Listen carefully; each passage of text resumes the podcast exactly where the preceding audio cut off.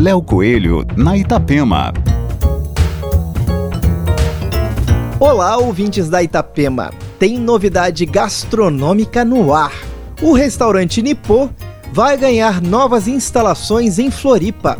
Os sócios Nicolas Balsini, Luiz e Círio Eftin estão preparando uma grande novidade para os amantes da gastronomia japonesa. O restaurante, que já existe dentro do Beira-Mar Shopping e no piso térreo do Primavera Garden, irá ocupar em breve a cobertura do Primavera Office na SC 401.